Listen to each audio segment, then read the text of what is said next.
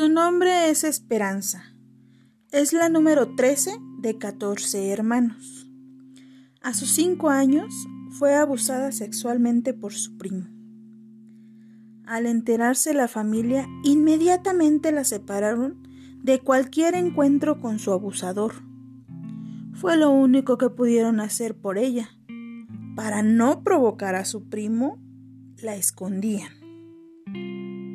Con el tiempo, se fue de su casa y encontró una pareja. En realidad, no sabía que estaba en otra situación de violencia física, emocional y sexual. Incluso cuando fue a denunciar su situación, la única respuesta que recibió fue Ay, señora, ya váyase a su casa, nada más nos está quitando el tiempo. Al regresar a su casa, permaneció secuestrada, golpeada y violada al enterarse de esta denuncia. De verdad que no tuvo ni idea de cómo pudo librarse de esta situación. Tiempo después, conoció otra pareja, que no era el papá de sus hijos. Esperanza tenía un niño de cuatro años y una niña de tres. Esperanza procuraba que cuando llegaba su pareja sus hijos estuvieran dormidos. Solo que casualmente su pareja siempre le pedía algo de la tienda para que ella saliera. Iba rápido para que no se tardara tanto. Cuando regresaba, sus hijos estaban despiertos y la niña lloraba. Cuando le preguntaba al niño qué pasaba, él siempre le decía que nada. Una vecina le llegó a comentar que su hija le decía que su pareja la tocaba. Una pequeñita de tres años que en su entendimiento le decía, es que me pide que le toque la cola.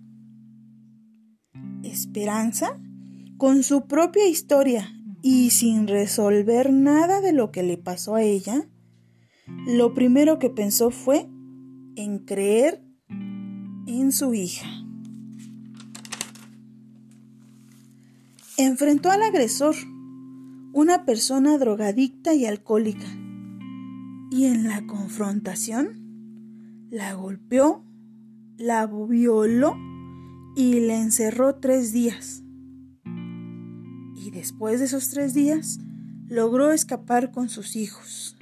De nuevo, no tuvo ni idea de cómo pudo salir de eso.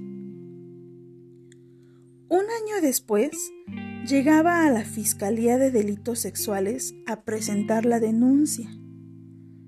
Tardó un tiempo porque no podían hablar con sus hijas. No podían hablar con sus hijos por sentirse culpable de haber expuesto en la situación en la que estaban. Se levantó la denuncia, pero le dijeron que el caso se tenía que llevar por fuera. Y pues bueno, ya que esta persona ya no se encontraba, pues le dijeron que también ella tenía que buscarlo y llevarles una dirección para que así lo buscaran, lo encontraran. Sin recursos y sin nada, todo se complicó.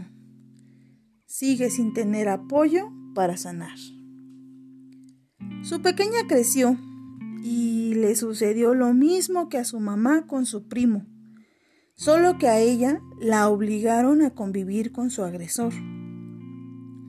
La familia trató de llevarla a exámenes psicológicos para ver si, pues, la que ahora es una adolescente decía la verdad relataba que al ser abusada sexualmente por su primo, él obligaba a su hermano a ver estas agresiones para que se hiciera hombre. Los alejaron de su mamá y los trataron de llevar a la iglesia para solucionar sus problemas, pues según la familia, eran ellos los que estaban mal. Han recurrido a terapias, pero actualmente no tienen ayuda ni justicia. Querida Esperanza, quiero decirte que yo sí te creo. A tu hija, yo sí le creo. Y a tu hijo, yo sí le creo.